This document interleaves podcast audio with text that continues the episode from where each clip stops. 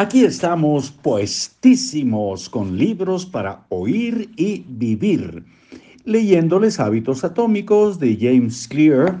Nos quedan unas cuantas páginas, no son bastantes, nos quedan de la 271 a la 325. Sí, todavía falta. Pero bueno, nos vamos a ir rapidito y estoy pensando en que a lo mejor no, no continuamos con el hombre más rico de Babilonia se me hizo un poquito ya viejón.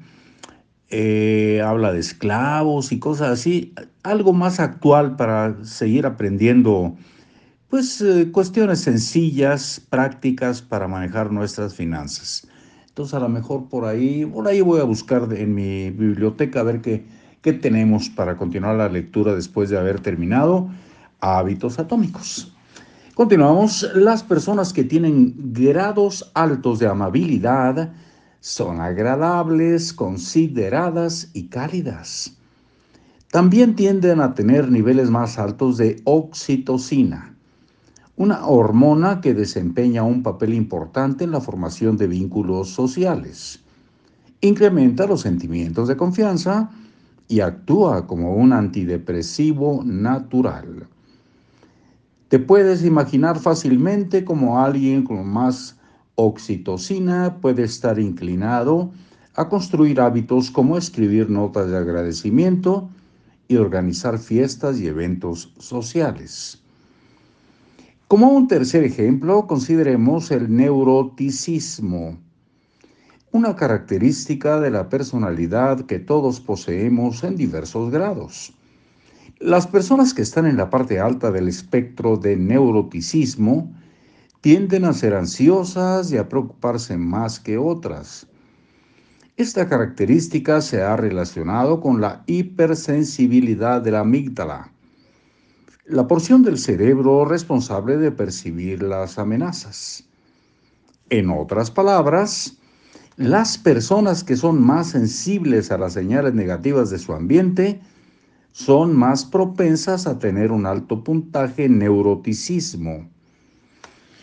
Nuestros hábitos no solamente se determinan por nuestra personalidad.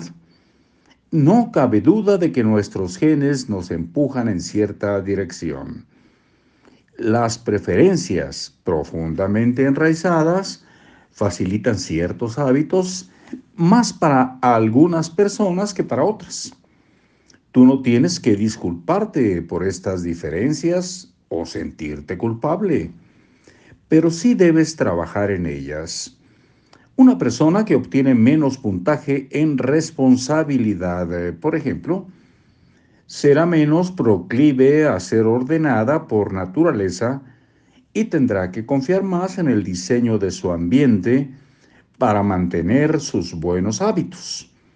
Como recordatorio para aquellos lectores que son menos ordenados que el resto, el diseño de ambientes es una estrategia de la que hablamos en los capítulos 6 y 12. El mensaje que debes llevarte consiste en que es importante desarrollar hábitos que funcionen para tu personalidad. La gente puede desgarrarse los músculos tratando de entrenar como un físico culturista. Pero si tú prefieres escalar en roca o el ciclismo o el remo, entonces organiza tus hábitos de entrenamiento alrededor de tus gustos e intereses. Si tu amigo sigue una dieta baja en carbohidratos, pero a ti te funcionan las dietas bajas en grasas, entonces tendrás más poder si sigues la que te funciona a ti.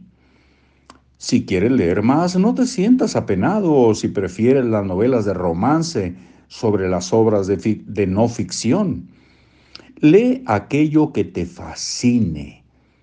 No tienes que desarrollar los hábitos que todos te dicen que desarrolles. Elige el hábito que mejor te sienta, no el más popular.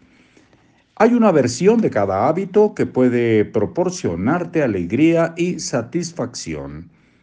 Encuéntralo. Los hábitos deben ser agradables, para que sea posible mantenerlos. Esta es la idea central de la cuarta ley. Adaptar tus hábitos a tu personalidad es un buen comienzo, pero este no es el fin de la historia. Dirijamos nuestra atención a encontrar y diseñar situaciones en las que tengas una ventaja natural. Hasta muy pronto.